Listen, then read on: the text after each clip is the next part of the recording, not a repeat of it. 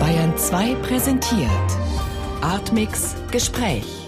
Künstler und Wissenschaftler zu Medienkunst und digitalen Kultur. Immer freitags ab 20.30 Uhr im Hörspiel Artmix. Bayern 2. Hörbar mehr vom Leben. Herr Hafez, wie würden Sie beschreiben, was Sie machen, vergleichende Analyse von Mediensystemen und Kommunikationskulturen? Ich beschäftige mich mit dem Vergleich von Medienlandschaften und Kommunikationsformen in unterschiedlichen Teilen der Welt. Es gibt nur sehr wenige Lehrstühle bislang in Deutschland dazu. Weltweit hat das eigentlich eine wesentlich größere Konjunktur. Die deutsche Kommunikationswissenschaft holt da noch auf. Das heißt, wir sind interessiert daran, nicht nur, wie man in unseren westlichen Kulturkreisen kommuniziert, wie man Medien nutzt, wie man auf und durch Medien produziert, sondern auch wie das in anderen Teilen der Welt stattfindet. Und ich habe mich sehr stark beschäftigt mit der islamischen Welt und Teilen Asiens. Das sind ja neue Herausforderungen und neue Landschaften, die sich technisch und medial sehr stark entwickeln. Und da gibt es einiges zu lernen. Warum ist das denn so wichtig?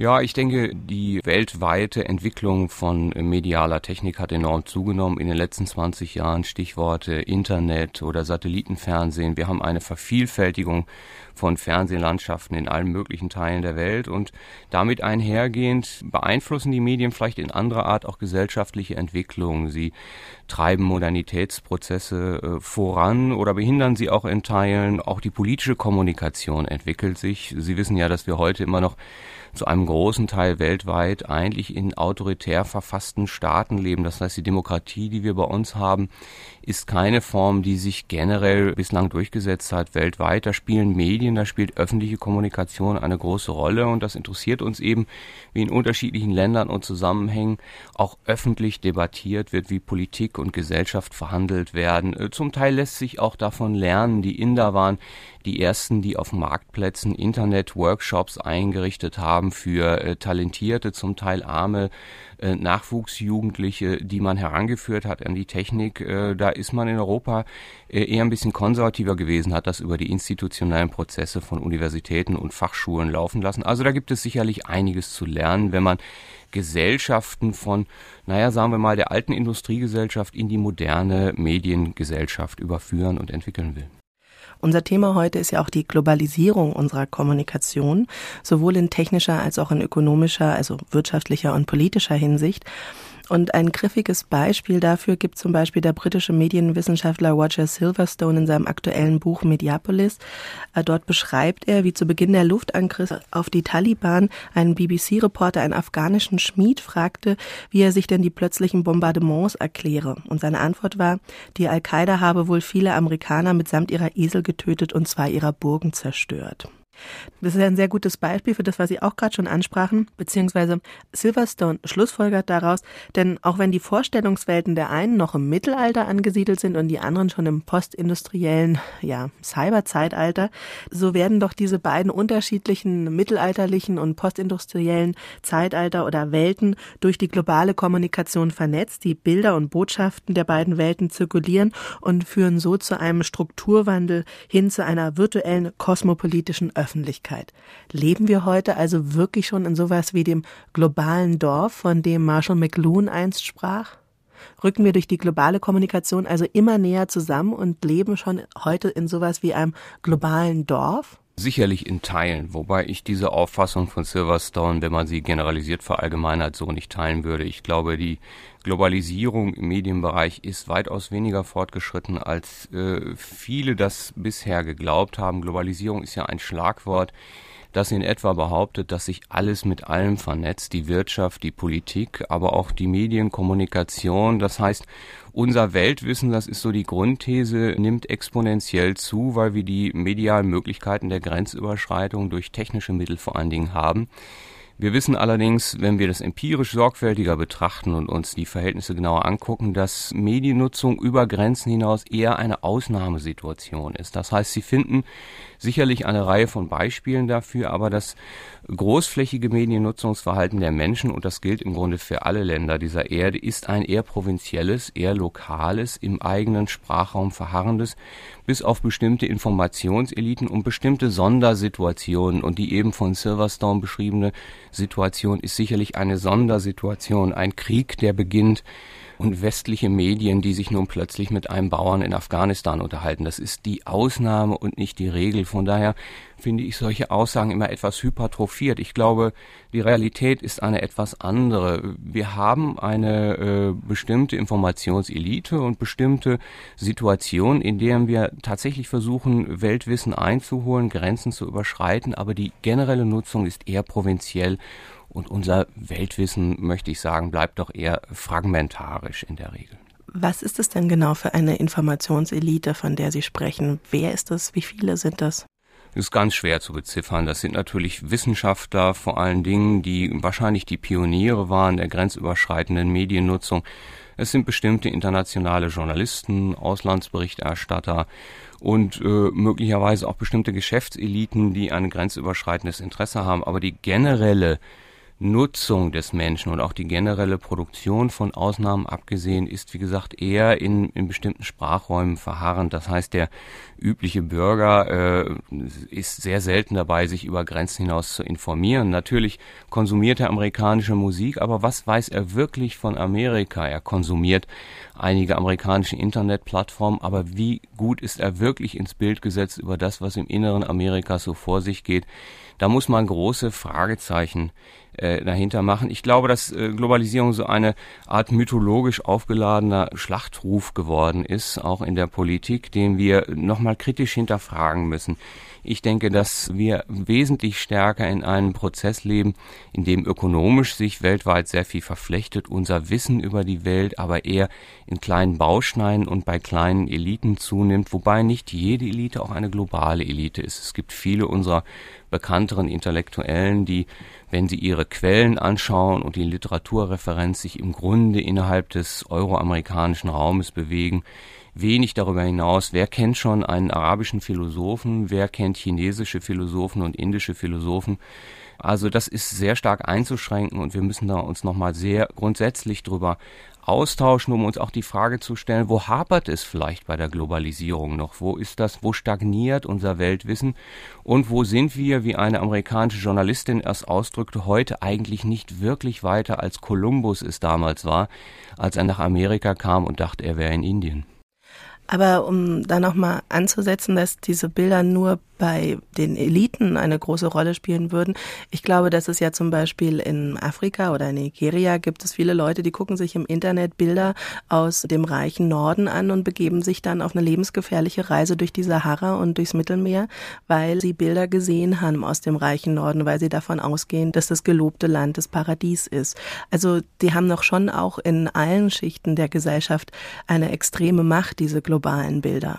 Ohne Frage. Aber nehmen Sie das Beispiel. Ist das gelungene globale Kommunikation oder ist das eher misslungene? Im Grunde haben Sie die Antwort ja schon gegeben. Es sind sozusagen äh, Ausschnitte, es sind Bilder von etwas. Es gibt so etwas wie die Regel bei der medialen Kommunikation, die besagt, dass Musik sehr einfach Grenzen überschreiten kann, weil Musik in gewisser Weise universal ist. Sie verstehen sie auch ohne die Sprache und die Texte zu verstehen. Bilder haben es ebenfalls relativ leicht, Grenzen zu überschreiten. Bilder sind überall anschaubar. Aber bei Texten und bei Kontexten und bei Erklärung und bei Verständnis und Wissen hapert es doch häufig sehr. Und die Bilder sind doch häufig eher irreführend. Das heißt, die globale Überschreitung ist möglicherweise eine, wo wir uns in so einem Bereich von, naja, wir nennen es manchmal Iconic Turn bewegen. Das heißt, das Bild ersetzt vielleicht den Text. Und was ist das dann? Eine eher emotional oder von Bildern aufgeladene Globalisierung? Es ist sicherlich keine vollständige im Sinne von Roger Silverstone, oder Marshall McLuhan, der ja schon vor 30 Jahren vor einem globalen Dorf sprach, in dem jeder jeden kennt und jeder alles über einen anderen Ort der Welt versteht. So einfach ist das nicht. Ich kann sagen, dass Globalisierung ja oft in gewisser Weise als eine Utopie gepriesen wird von bestimmten Wissenschaftlern, auch wie zum Beispiel Roger Silverstone. Was ist denn dann die Realität oder woran hapert es denn Ihrer Meinung nach, dass diese Utopie Wirklichkeit werden kann oder dass eine bessere Form von globaler Kommunikation Wirklichkeit wird? Was ist das eigentlich, Globalisierung? Wovon reden wir da? Was müssen wir uns darunter vorstellen?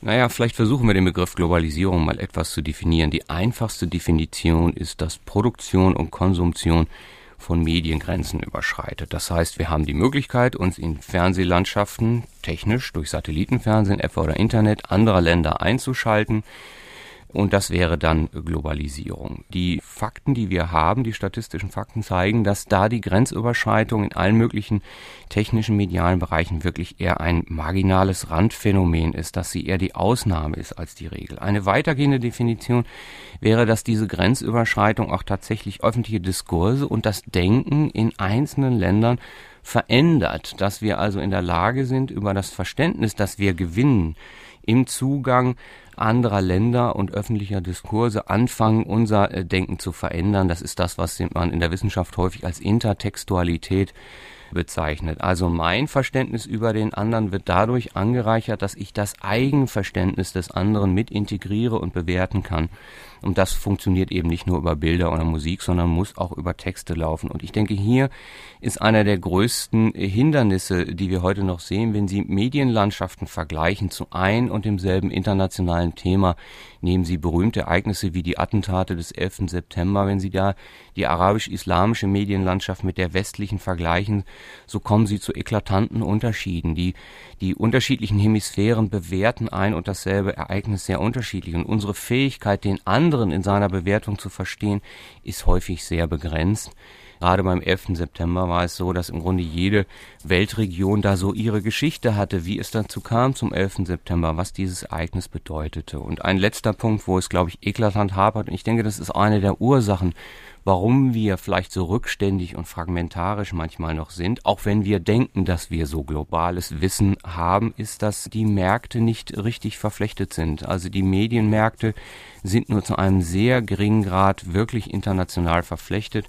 Wir haben eher sowas wie regionale Verflechtungen in gewissen homogenen Sprachräumen, also der arabischen Welt zum Beispiel oder der englischsprachigen Welt. Aber darüber hinaus wird es doch mit der mit der Marktverflechtung sehr, sehr dünn und wir stehen da meines Erachtens eher ganz am Anfang eines jahrhundertelange lang währenden Projektes.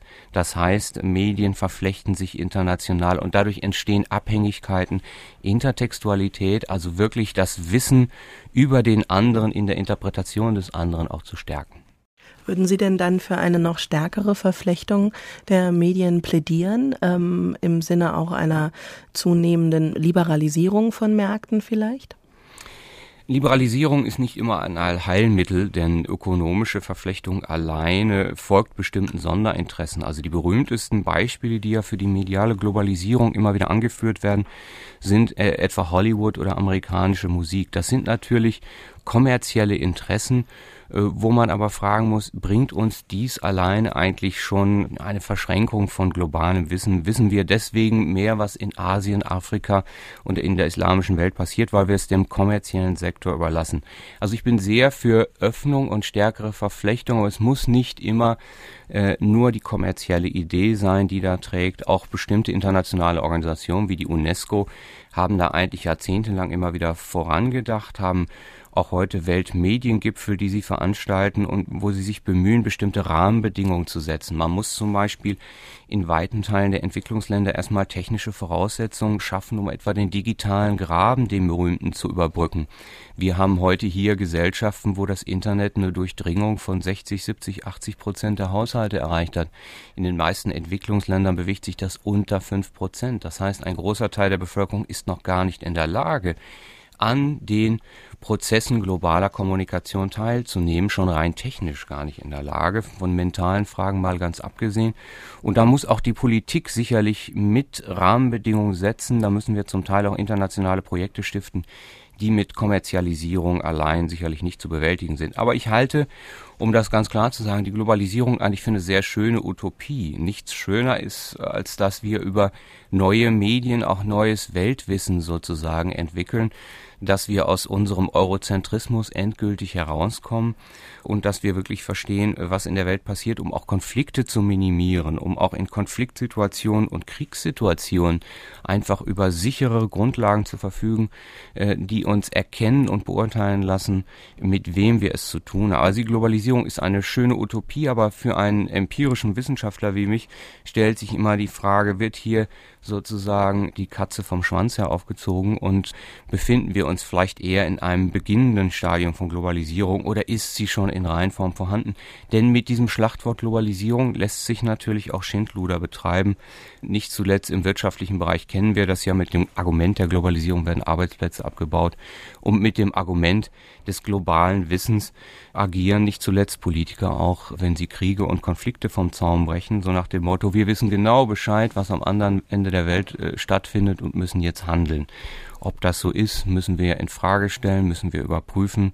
Da müssen wir sehr kritisch auch in unsere Bildungsgesellschaften nochmal reinschauen. Wie gut sind wir da wirklich? Wenn Sie so sehr für einen kritischen Dialog und auch politische Maßnahmen plädieren, dann ist das aber doch vielleicht sehr ähnlich wie die Forderung von Roger Silverstone, der sagt, wir bräuchten sowas wie eine Ethik der Massenmedien. Die Massenmedien müssten viel verantwortungsbewusster werden und Gastfreundschaft sei zum Beispiel ein ganz wichtiges Kriterium. Würden Sie auch sagen, wir brauchen sowas wie eine Ethik der Massenmedien? Absolut, ja. Ich äh, verehre Roger Silverstone, der ja mittlerweile auch gestorben ist, im Übrigen sehr, auch wenn ich nicht mit allen seiner Aussagen einverstanden bin. Die Idee der Ethik äh, und der Revitalisierung von Ethik ist geboren aus der Tatsache, dass man Globalisierung nur durch ganz weiche Faktoren, nämlich durch Bewusstseinsfaktoren, wahrscheinlich produktiv wird steuern können die Idee, dass wir globale Kommunikation wie ein Mediensystem quasi medienpolitisch allein steuern, wird nicht tragen, sondern wir müssen uns weltweit darüber verständigen, wie wir Dinge sagen, was wir austauschen wollen und was wir auch wollen, dass der andere über uns weiß. Das sind äh, zutiefst ethische Fragen. Und Roger Silverstone und das ist allerdings typisch für die Zeit sozusagen im Moment, kommt von der London School of Economics. Es war eine der vordenkenden Institutionen für die Globalisierung. Und dort war ich gerade, man hat mich zu einem Vortrag eingeladen über eine revisionistische Sicht der Globalisierung. Und Sie können erkennen, dass der gesamte Medienstab der der London School of Economics heute im Grunde soweit ist zu sagen, ja, wir müssen die alten Fragen doch mal neu stellen. Vielleicht war vieles naiv an den frühen Utopien der Globalisierung. Vielleicht ist das eine Vision, die sich nicht auf Knopfdruck und von heute auf morgen einstellt, sondern die langfristige Prozesse braucht, äh, von denen wir vielleicht vor 10, 15 Jahren gedacht haben, dass sie einfach sozusagen sich durch die Medienwissenschaft, äh, durch die Medienentwicklung revolutionär einstellen. Wahrscheinlich ist die Evolution ein besseres Bild für all diese Prozesse, eine langsame Entwicklung eher als eine rapide, schnelle Revolution.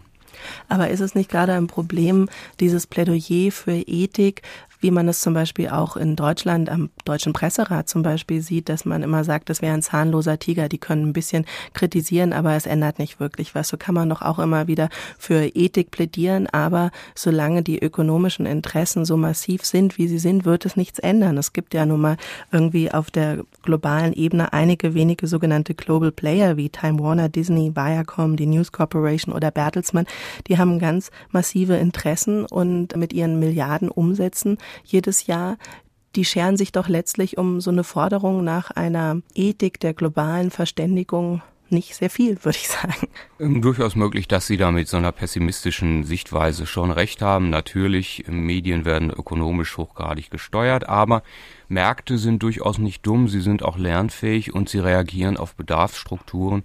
Und wenn man das Bewusstsein eben auch bei Informationseliten und bei Bildungseliten dafür schärfen könnte, äh, dass hier noch vieles im Argen ist, dass die Informationen, die wir häufig bekommen, eine eher unterentwickelte sind und dass wir etwa, um beim Beispiel zu bleiben, über den 11. September vielleicht gar nicht so gut informiert sind, wie wir immer denken, dann kann das durchaus auch zu einem kritischen Konsumenten äh, führen, der, der äh, sich im Markt Gehör verschafft. Das ist nicht einfach, aber die Ökonomie ist auch nicht ganz so steuernd, vor allem die Global Player, auch das ist Teil der Mythologie. Die Global Player dominieren die globale Medienlandschaft in keiner Weise.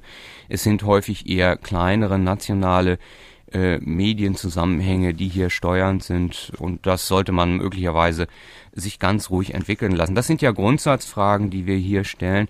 Ist der Kapitalismus sozusagen etwas, was Gesellschaften an einer Entwicklung völlig hindert. Ich würde sagen, unsere eigene historische Erfahrung ist etwas anders. Der Kapitalismus ist sicherlich eine kritisierbare Einrichtung, aber sie hat etwa die Entwicklung von Demokratie, sie hat die Entwicklung des europäischen Zusammenschlusses, sie hat viele gute Ideen ja nicht blockieren können und wollen. Ich erinnere mich an einen früheren marxistischen Hochschullehrer von mir, der an der Georgetown University in Washington nach Jahrzehnten, in denen er eigentlich einen marxistischen Standpunkt einnahm, sagte, die Kapitalisten sind in vielerlei Hinsicht die eigentlichen Globalisten. Sie sind die, diejenigen, die eigentlich wirklich an, an der Öffnung von Grenzen ein Interesse haben. Und das lässt sich auch positiv nutzen. Also ich bin da an diesem Punkt nicht ganz hoffnungslos, sondern glaube auch, dass man hier möglicherweise andere Bedarfsstrukturen schaffen kann und dass das auch ökonomisch verwertbar sein könnte.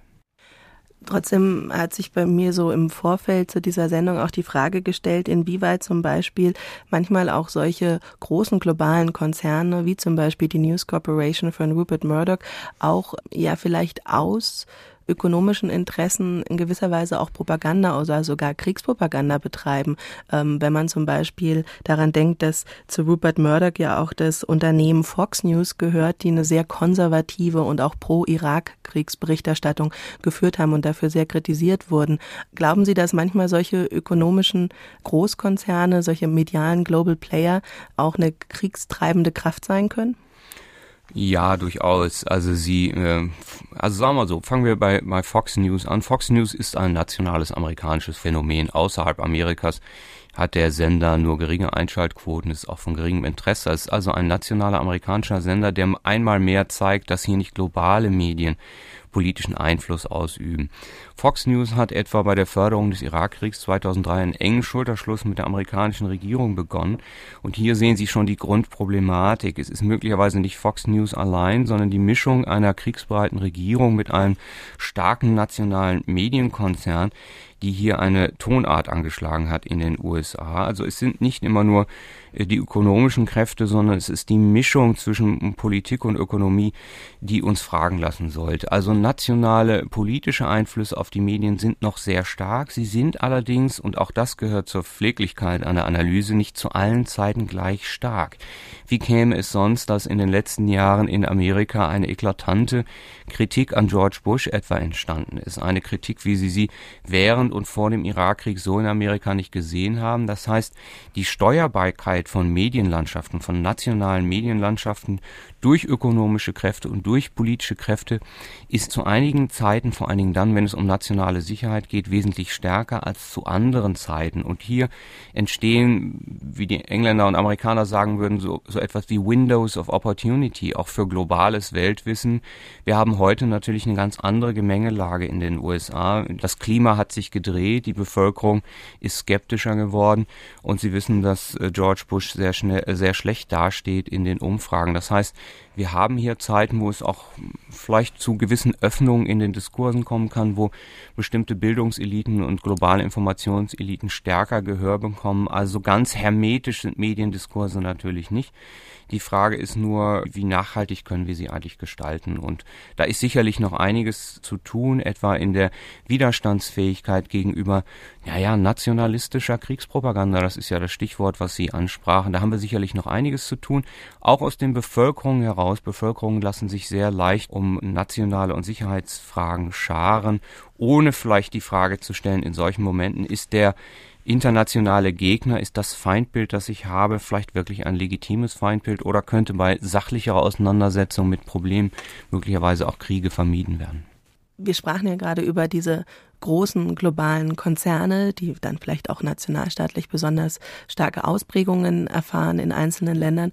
Aber genau diese Tendenz dazu, dass es doch immer größere Global Player gibt, wurde ja in den letzten Jahrzehnten massiv kritisiert als eine neue Art von Verblendungszusammenhang, sage ich jetzt mal, vor allen Dingen von ja Aktivisten, die ganz stark an das Befreiungspotenzial des Internet glaubten. Also die sagten, man könne dieser großen Medienmacht der Konzerne über das Internet sehr viel Kritik entgegenhalten oder das Unterwandern sozusagen.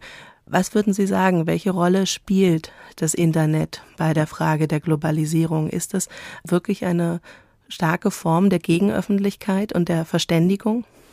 Ich glaube, dass die Globalisierungsbewegung hier zum Teil am falschen Hebel ansetzt. Die Globalisierungsbewegung gehört genau wie die Globalisierungs Befürworter, also die Globalisierungskritiker gehören zu denjenigen, die glauben, dass die Globalisierung eigentlich längst stattgefunden hat, dass sie eine Realität ist, dass sie da ist.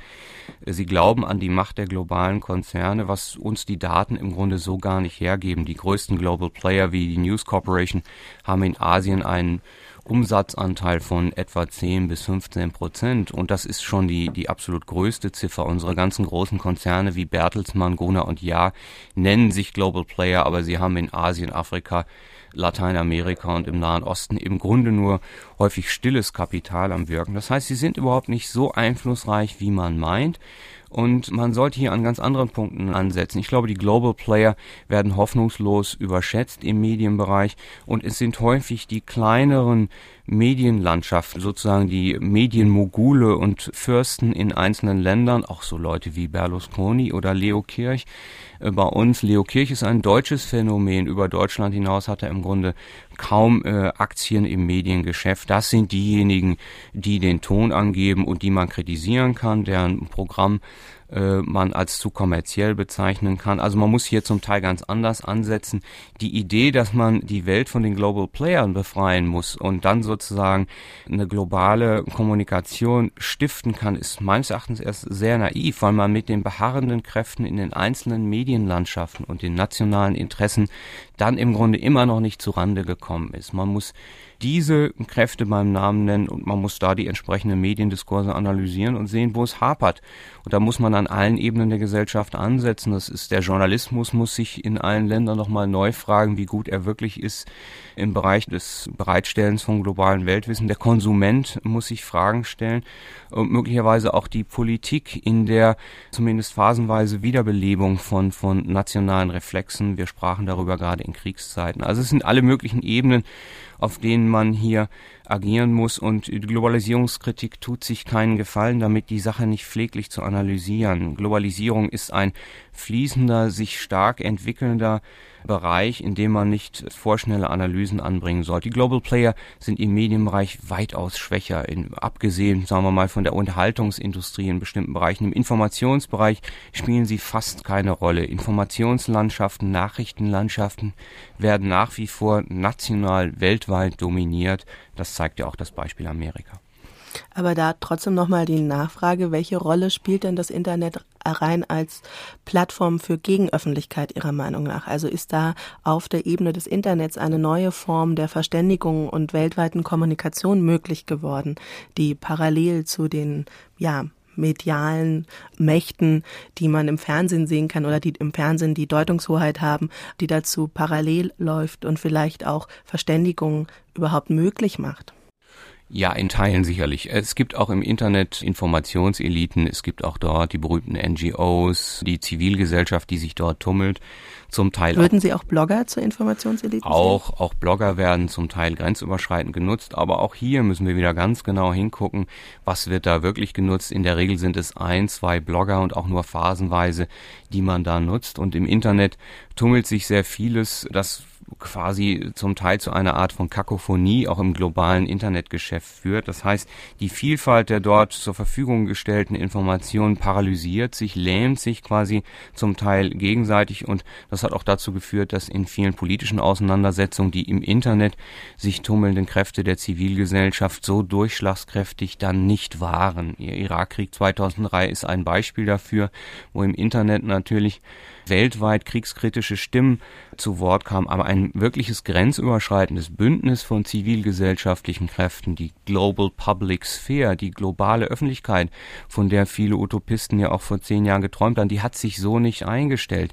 Große Teile der Bevölkerung nutzen das Internet nicht für politische Information und sie sind nicht Teil dieser globalen Öffentlichkeit, sondern sie hängen am klassischen Journalismus von Presse, Rundfunk und Fernsehen und dieser klassische Journalismus ist eher äh, unterentwickelt, was seine Fähigkeit, globale Quellen zu nutzen, sich global zu vernetzen. Das berühmteste Beispiel im Moment ist vielleicht dieser arabische Fernsehsender Al Jazeera, von dem er gesagt hat, das ist ein Stück Gegenöffentlichkeit, in diesem Fall im Fernsehbereich. Hier haben die Araber eine globale Stimme, die sich endlich Gehör verschaffen können über diese globale Stimme. Ich halte aber die Wirksamkeit von Al Jazeera im Westen für äußerst beschränkt. Was wir hier sehen, sind häufig Bildübernahmen, die berühmten Terrorvideos, die eingekauft werden von Al Jazeera. Aber wer kümmert sich wirklich um das Programm? Wer kümmert sich um die Diskussion und die Auseinandersetzungen, die dort stattfinden, um globale Fragen? Täten wir das, müssten wir unsere Diskussion über einige der heiklen Fragen, etwa 11. September oder Irakkrieg, sicherlich noch einmal differenzieren und sicherlich Debatten noch einmal ganz neu anfangen. Also auch hier wieder im Grunde sehr viele Beispiele für die begrenzte Wirksamkeit von globaler Öffentlichkeit.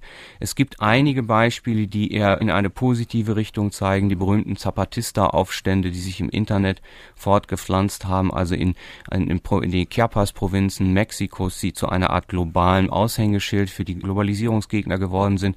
Aber Und auch man, zur Gründung von Indymedia ja so mitgeführt Absolut. Haben. Wenn man sich aber vor Augen hält, dass in einer Nachbarprovinz der Chiapas im Grunde die gleiche Problematik existiert und herrscht und dort nicht im Ansatz so viel globale Beachtung geschaffen wurde und dass es von dieser Art von Konfliktregionen Dutzende, Hunderte und Tausende gibt auf der Welt, dann sieht man auch wiederum die Begrenztheit solcher kommunikativer Prozesse im Internet. Nein, das Internet kann die große mediale Öffentlichkeit nicht ersetzen. Sie kann den vermittelnden Journalismus nicht ersetzen. Sie ist zum Teil eine Alternative dort, wo sich eine Gegenöffentlichkeit aufbaut, aber sie muss transferiert werden in die großen Medienöffentlichkeiten und das findet sicherlich im Ansatz statt, aber nicht in dem flächendeckenden Maß, wie wir das erwartet haben. Das Mediengeschäft funktioniert nach anderen Logiken. Hier gibt es Nachrichtenagenturen, hier gibt es einige Top News, die man als Weltnachrichtenlage definiert. Aber das ist doch ein sehr, sehr dünner Firnis, auf dem wir uns da bewegen.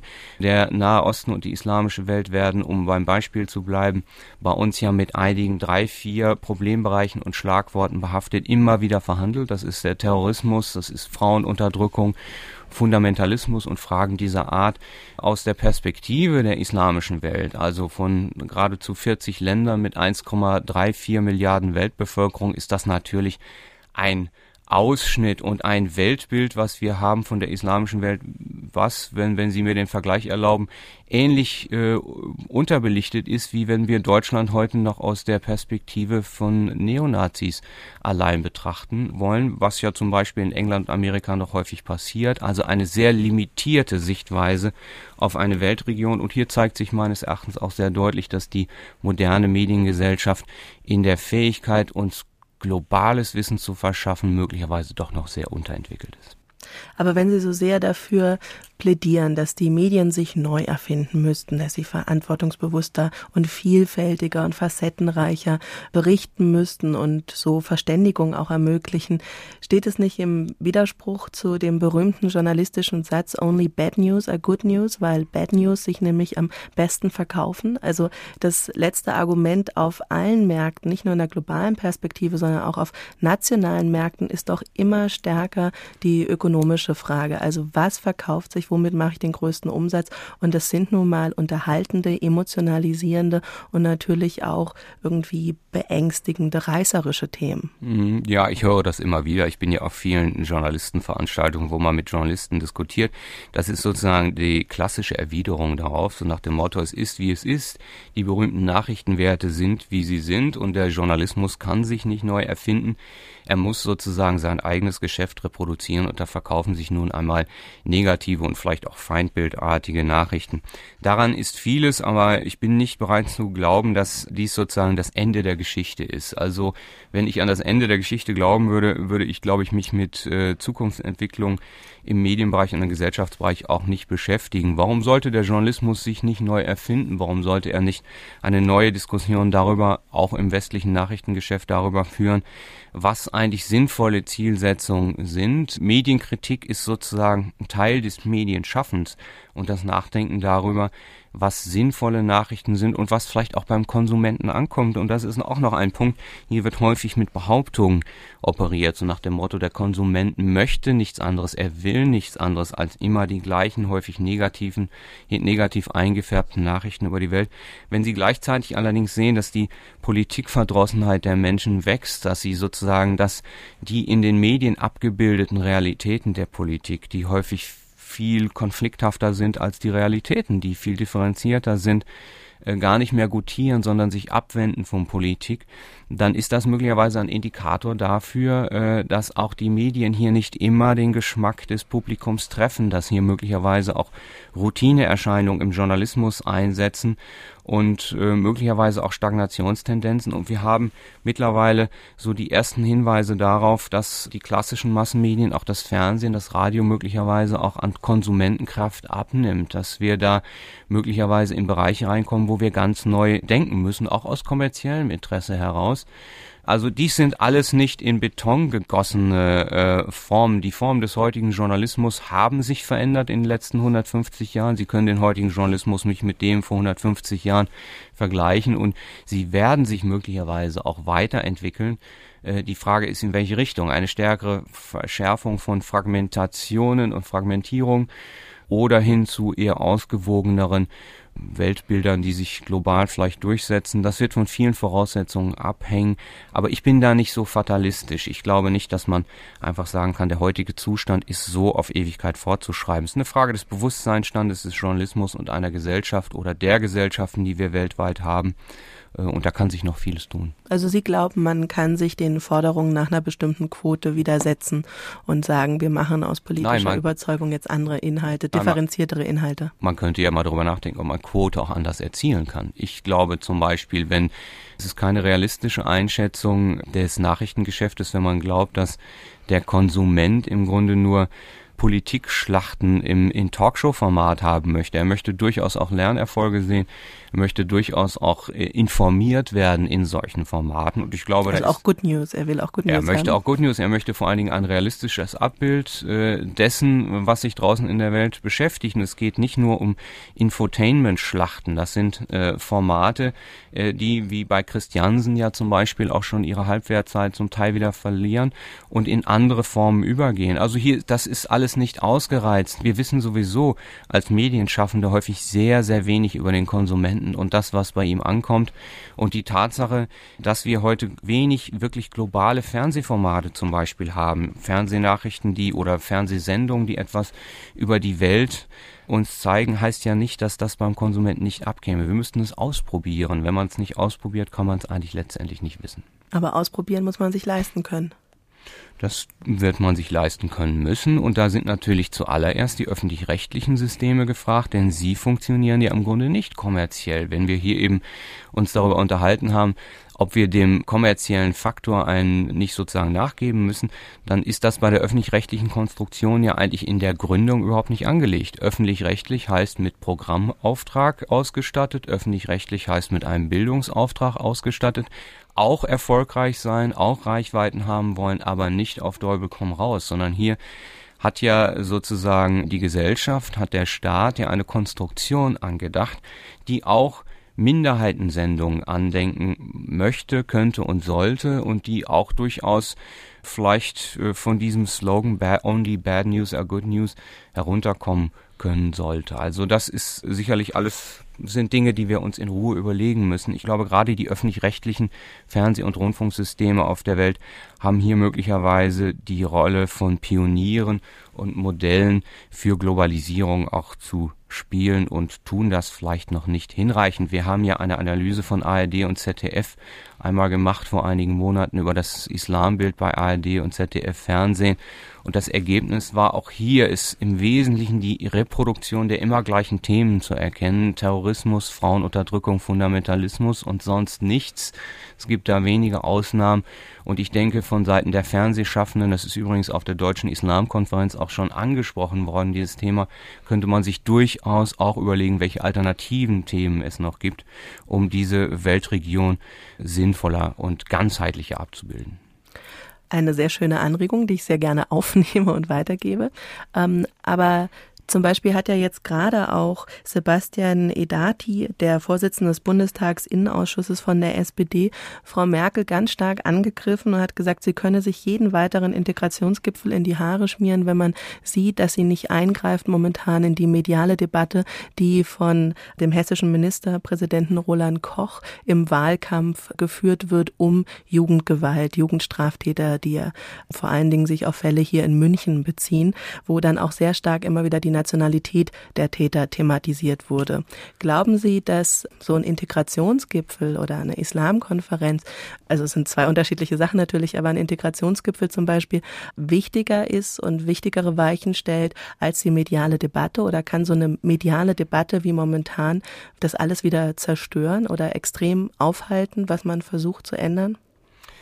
Ich gebe Ihnen in einem Punkt recht. Man darf auch, was, was die Lernfähigkeit von Medien, auch des öffentlich-rechtlichen Systems vielleicht insgesamt angeht, nicht zu euphorisch und optimistisch sein. Äh, ich bin heute skeptisch, ob die Mediengesellschaft allein die äh, Globalität im Grunde herstellen kann. Deswegen spreche ich auch häufig von Informationseliten und globalen Informationseliten, wozu ich auch Teile des Bildungssektors äh, der Zivilgesellschaft rechne und da gebe ich Ihnen schon recht, ein solcher Integrationsgipfel, an dem sich weite Teile unserer Gesellschaft beteiligen, Organisationen, Einzelpersonen, wo Wissens- und Bildungseinrichtungen sozusagen integriert sind, ist möglicherweise mindestens ebenso wichtig wie kurzfristige mediale Debatten. Das ist sozusagen das die Basis, auf der bestimmte gesellschaftliche und öffentliche äh, Diskussionen dann auch stattfinden. Aber Vielleicht meine Frage ist ja, ob wir nicht gerade diese medialen Debatten alles wieder kaputt machen, was auf Integrationsgipfeln ja, es wirft, es, es, wirft vieles wieder zurück. Man kann die Sache allerdings auch umdrehen und dann äh, die Eliten, die wir in unserer Gesellschaft haben, doch auch bitten, stärker in die Medien zu gehen, denn auch Medien leben ja von den Stimmgebern einer Gesellschaft. Und ich will mal äh, die Sache etwas umdrehen und sagen, was kann denn der Journalist dafür, wenn er in einer Gesellschaft operiert, wo die entscheidenden Stimmgeber, also bestimmte Vorzeige-Intellektuelle und auch Politiker wie Frau Merkel immer noch sozusagen Ressentiments bedienen, äh, Instinkte oder bedienen oder Herr Koch.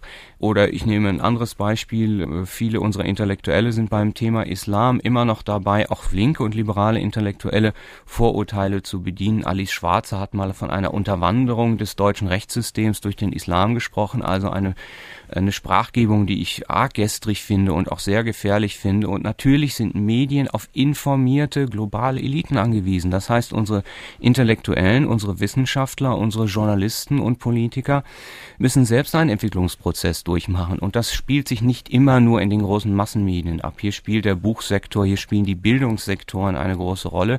Man darf nicht vergessen, dass es im Schulwesen heute in Deutschland enorm viele Initiativen auch auf kleiner Ebene zur Förderung des globalen Denkens gibt, äh, die möglicherweise in der nächsten heranwachsenden Generation sich auch produktiv entfalten können.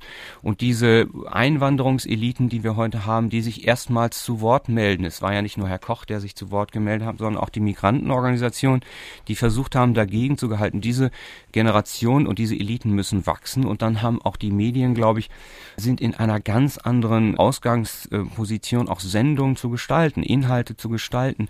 Und ich war ein halbes Jahr jetzt in Oxford, habe dort äh, an der Universität geforscht während des Forschungsfreisemesters und konnte feststellen, dass zum Beispiel die englische mediale Öffentlichkeit zum Teil schon anders konstruiert ist. Sie ist schon eine entwickeltere, gerade was die Frage der Migration angeht. Viele Migranten sind sehr viel etablierter im öffentlichen Meinungsspektrum. Und ich glaube, dass wir hier in Deutschland gerade so an der Schwelle sind, Migranten zu hören, aber wir hören sie häufig zu den immer gleichen Themen. Gewalt, vor allen Dingen jetzt wieder Jugendkriminalität. Wir bestimmen als Mehrheitsgesellschaft da immer noch stark den Takt und die Minderheitsgesellschaft läuft hinterher und muss reagieren. Das kann sich aber entwickeln, das wird sich entwickeln und damit möglicherweise auch die Befähigung von Medien, andere Diskurse aufzugreifen und möglicherweise das Porzellan, was man mühevoll, da haben Sie ja völlig recht, über Jahrzehnte aufbaut, dann nicht in einer medialen Hypertrophie wieder zu zerschlagen. Haben Sie sowas wie eine Utopie für einen ja, globalen Dialog oder wie sich, wie sich der Journalismus neu erfinden würde? Wie würden Sie sich eine ideale Sendung vorstellen, zum Beispiel, wo man ja über Fragen der Migration zum Beispiel oder die Verständigung zwischen der arabischen und der westlichen Welt diskutiert innerhalb einer Stunde? Die ideale Sendung würde für mich im Grunde schon vor der Sendung anfangen, dass man sich mal überlegt, dass man vor einer Sendungsgestaltung mit Migranten reden sollte und sich fragen, was sie eigentlich beschäftigt. Das findet häufig nicht statt, sondern im Grunde haben viele Sendungen bestimmte Thematiken schon vorher sich ausgedacht, zu denen sie dann Migranten befragen und das sind häufig die etablierten Fragen der Mehrheitsgesellschaft an die Minderheit. Aber man sollte es gelegentlich auch umdrehen und fragen, wie steht's mit der Minderheit eigentlich? Viele, die heute im Bereich der Ausländerkriminalität sich tummeln, sind Jugendliche, die auch auf zumindest selbst empfundene Ausgrenzung und Stigmatisierung reagieren. Man sollte sie fragen, wie sie sich fühlen in Deutschland. Es gibt Befragungen, es gibt Umfragen, die zeigen, dass das Systemvertrauen der meisten Migranten, die wir hier haben in Deutschland, sehr hoch ist. Also deutsche Bürokratie, deutsche Politik. Im Grunde vertraut man diesem System sehr stark. Das ist ist der Grund, warum die Menschen nach Deutschland einwandern. Aber, und das ist alarmierend, man vertraut der deutschen Bevölkerung nicht unbedingt. Hier sind also, wir sind in einer Situation von gegenseitigem Misstrauen. Es ist eine hochgradig emotional aufgeladene Lage, wo Mehrheit und Minderheit sich häufig kaum kennen. Auch wenn man beim Dönerbudenbesitzer vielleicht seinen Döner kauft, letztendlich kennt man sich kaum und wo, wo man voneinander Bilder handelt. Also die ideale Sendung fängt vor der Sendung an und einem, von einem Dialog, den man erstmal mit Migranten und nicht nur über sie eingehen müsste. Und dann käme man auch zu sinnvollen Themen, dann käme man auch vielleicht zu überraschenden Ergebnissen. Man würde feststellen, dass viele unserer jungen Migranten möglicherweise auch Werte, die in der deutschen Gesellschaft gehandelt werden, von Bildung bis über Ordnung und Reinlichkeit in einem Maße verkörpern und teilen, wie das viele vielleicht gar nicht glauben, wenn sie sozusagen die entsprechenden Fragen nicht stellen. Aber glauben Sie, dass so eine Sendung auf nationaler Ebene auch internationale Auswirkungen haben könnte, wenn man zum Beispiel ein internationales Thema behandelt, wie zum Beispiel Dialog zwischen den Kulturen? Ja, auf jeden Fall. Also natürlich, ich könnte mir Formate fürs deutsche Fernsehen vorstellen, die ich äh, hochgradig reformatorisch finde, was wir haben im deutschen Fernsehen, wenn es um internationale Berichterstattung außer Sondersendungen und den üblichen Nachrichtenblöcken angeht. Dann haben wir die alten Reportagesendungen wie Weltspiegel und Auslandsjournal. Die sind gut, die sind nicht schlecht, aber die sind nicht ausreichend. Warum hat zum Beispiel der gesamte Bereich der Talkshows in den Bereich internationaler Fragen im Grunde noch gar nicht Einzug gehalten, außer bestimmten Kriegssituationen und Sondersituationen Redaktion haben wir diese Talk-Formate überhaupt nicht. Das Weil heißt, es die Menschen nicht unmittelbar betrifft wie die anderen Themen, oder? Und wir haben das, ja auch nur beschränkte Sendezeit. Das würde ich nicht unbedingt sagen. Natürlich betreffen internationale Fragen auch die Menschen hier. Aber sie spüren es nicht so stark. Sie spüren es möglicherweise nicht so stark, aber im Dialog äh, könnte man ihnen sicherlich erklären, dass vieles von dem, was andernorts stattfindet, uns hier unmittelbar berührt. Die Entwicklung asiatischer Märkte hängt mit der Entwicklung asiatischer Gesellschaften zusammen. Also müssen wir uns darüber im Klaren werden, wenn wir verstehen wollen, wie Asien tickt. Das alles ist von unmittelbarer Auswirkung, zumindest über den ökonomischen Sektor auf unsere Situation ja heute. Und diese Formate, globale Talkformate um internationale Fragen, die nicht nur immer Redeschlachten sind, äh, vor und nach Kriegen, die gibt es in äh, einigen anderen Sendern, Beispiel ja BBC schon lange, wo sie sozusagen zum Standardrepertoire gehören. Ich habe es in Deutschland mal versucht, hinter den Kulissen anzuschieben, auch mit dem einen oder anderen Politiker, der sich für diese Frage interessiert hat, bin allerdings da ehrlich gesagt nie weit gekommen, eben mit Warum? den von, von Ihnen gebrachten Argumenten, so nach dem Motto, den Konsumenten interessiert das möglicherweise nicht, aber ein gut gemachtes Talkformat zu globalen Fragen halte ich für sozusagen zeitgemäß und im Grunde längst überfällig. Wir müssen, wenn wir schon Globalisierung gestalten wollen, raus aus unserer Provinzialität minimalistischer Nachrichtenblöcke, die uns immer wieder kleine Appetithäppchen über die Welt zelebriert, ohne uns wirklich zu erklären, was die Hintergründe sind. Was ist so ein Phänomen von Terrorismus? Wirklich nur sozusagen etwas, was auf einem Haufen von durchgeknallten fanatischen Muslimen äh, basiert oder sind da wesentlich komplexere Hintergrundbedingungen, die wir endlich diskutieren müssen? Sind da möglicherweise auch Verflechtungen in Bezug auf unsere eigene Außenpolitik und Sicherheitspolitik, die wir zur Kenntnis nehmen müssen? All das wird viel zu wenig diskutiert, meines Erachtens.